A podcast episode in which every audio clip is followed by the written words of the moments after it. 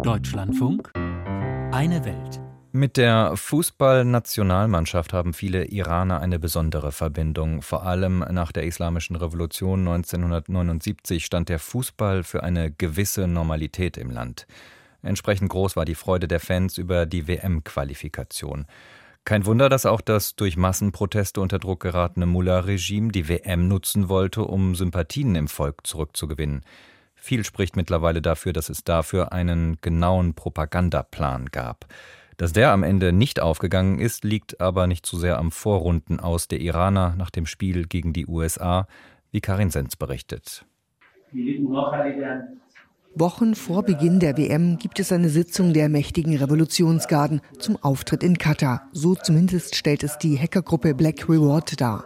Sie veröffentlicht eine Tonaufnahme, die angeblich daraus stammen soll.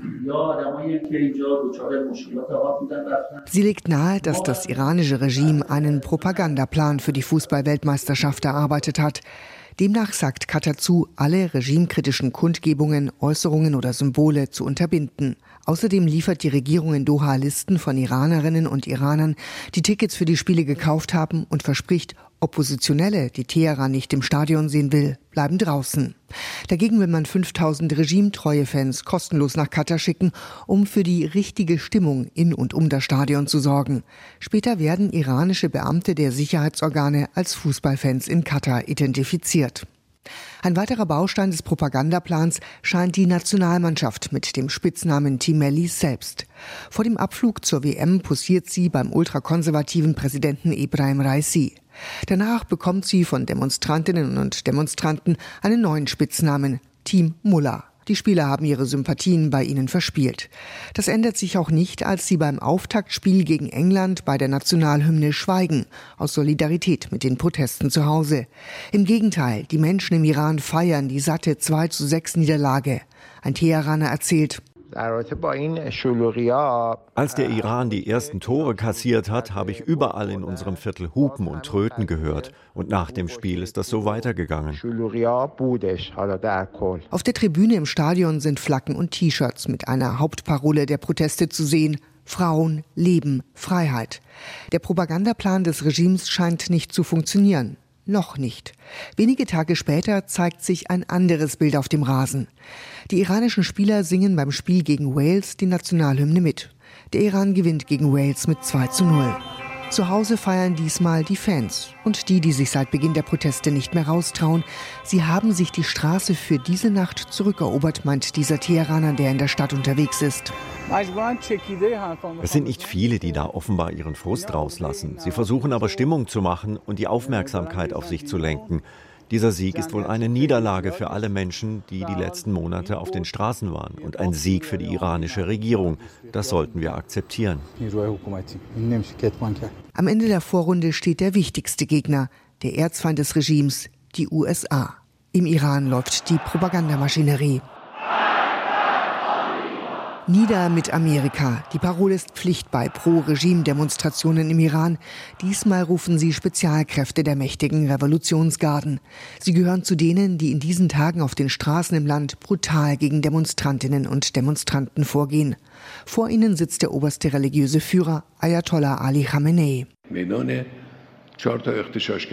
Das Problem sind nicht ein paar Krawallmacher auf der Straße, auch wenn jeder Krawallmacher, jeder Terrorist bestraft werden muss. Das Schlachtfeld ist viel größer. Der Hauptfeind ist die globale Arroganz. Als globale Arroganz bezeichnet das Regime die Vereinigten Staaten.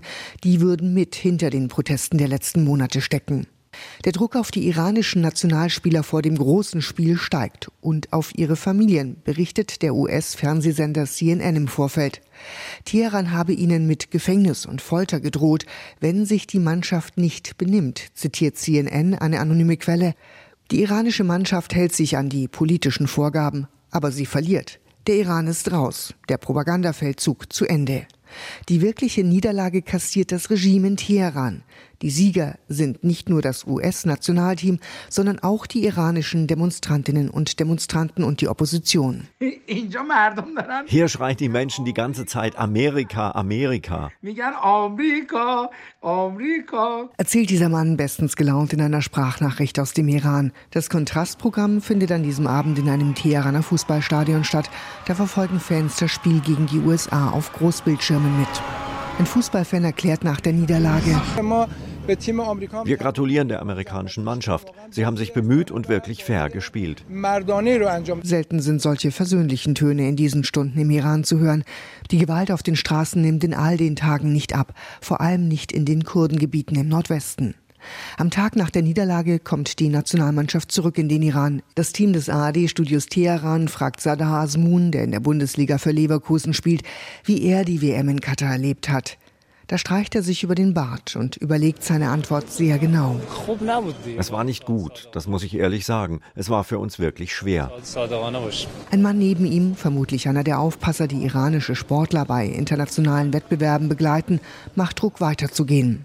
Ob der gescheiterte Propagandaplan für ihn, seine Mannschaftskameraden und ihre Familien Konsequenzen hat, ist bis jetzt nicht bekannt. Für das Regime hat es das. Oppositionelle bemessen dem politisch große Bedeutung bei. Für sie ist klar, die Feinde Teherans sind nicht die Feinde der Iranerinnen und Iraner. Sie wollen demnach diese jahrzehntelang gepflegte US-Feindschaft nicht mehr. Damit wackelt aus ihrer Sicht nach der Kopftuchpflicht ein weiterer Grundpfeiler der Islamischen Republik.